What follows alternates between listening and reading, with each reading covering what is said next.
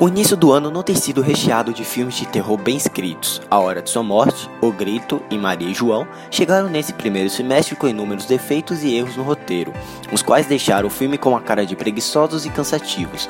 E com essa produção que iremos tratar em seguida, não foi diferente.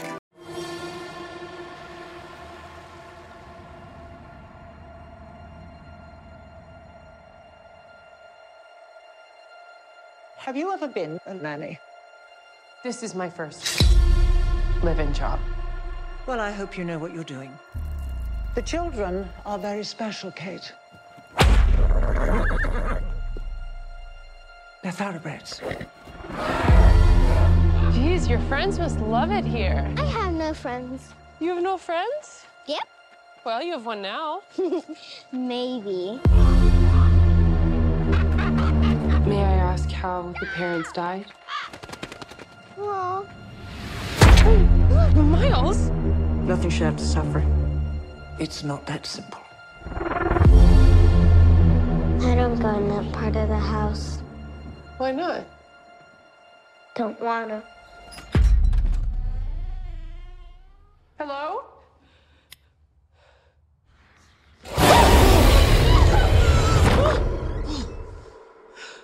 You shouldn't be in here.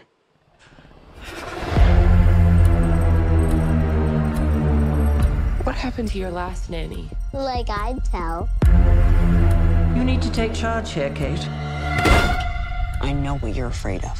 Keeping the lights on won't keep you safe. Can you please stop? You're gonna leave me, aren't you? I'm not going anywhere.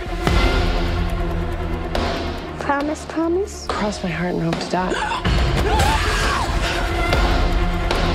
Everyone dies, Miles. Did you see them? You doing this? Stop now. We're not safe! Stop giving tales. Bad dreams?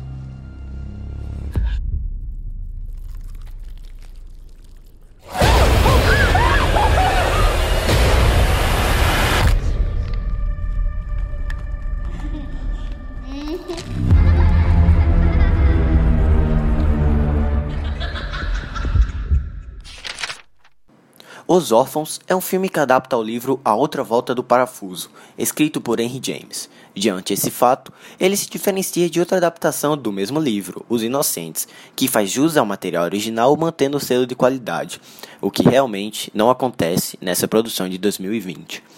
Né, o filme conta a história de uma mulher chamada Kate, que vai para uma mansão para cuidar e ensinar as crianças que acabaram de perder seus pais.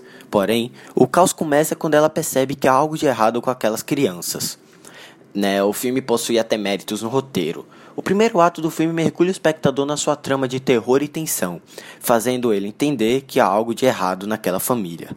Mas, após as revelações finais e com uma conclusão anticlimática e sem sentido, todo o nosso prazer que estava sendo construído foi se perdendo nesses atos finais.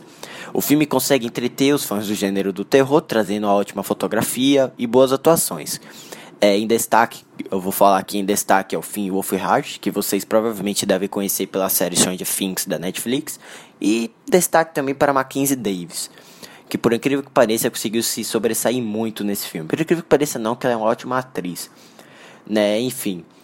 Então, continuando, né? Depois que você percebe a falta de decência em finalizar o filme com um bom final, você automaticamente começa a se questionar se foi uma boa escolha para assisti-lo. a trilha sonora, a montagem do filme, a fotografia e as atuações conseguiram funcionar perfeitamente para o que estava sendo proposto, mesmo com aquele final em aberto bem duvidoso, galera. Os Órfãos trata de uma história um tanto datada. Embora tente surpreender o espectador em todos os quesitos, as decisões do roteiro tornam o filme bem cansativo e tedioso. E esse foi mais um podcast semanal da Drizzle. Espero muito que vocês tenham gostado. Não se esqueça de nos seguir nas nossas plataformas, como as duas contas do Twitter, em que a gente posta sempre novidades da cultura pop. Não esqueça de nos seguir na Dailymotion, onde há vídeos especiais bem produzidos. E claro, não esqueçam de nos acompanhar na Letterboxd. E galera, eu quero deixar um aviso aqui que a gente está planejando para maio lançarmos um novo site. Sim, novo site, uma nova plataforma para publicarmos nossos posts, nossas críticas, nossos quadros.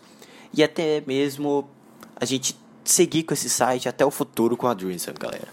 Porque a gente teve alguns problemas com o outro, então decidimos base, então decidimos basicamente criar um novo que sinceramente tá, tá incrível, galera. Não percam, o lançamento tá para maio. A gente tá marcando tudo direitinho para dar tudo certo, tá? Então maio vocês podem aguardar o site que ele será lançado. E é isso, galera. Um grande abraço e até a próxima. Fui.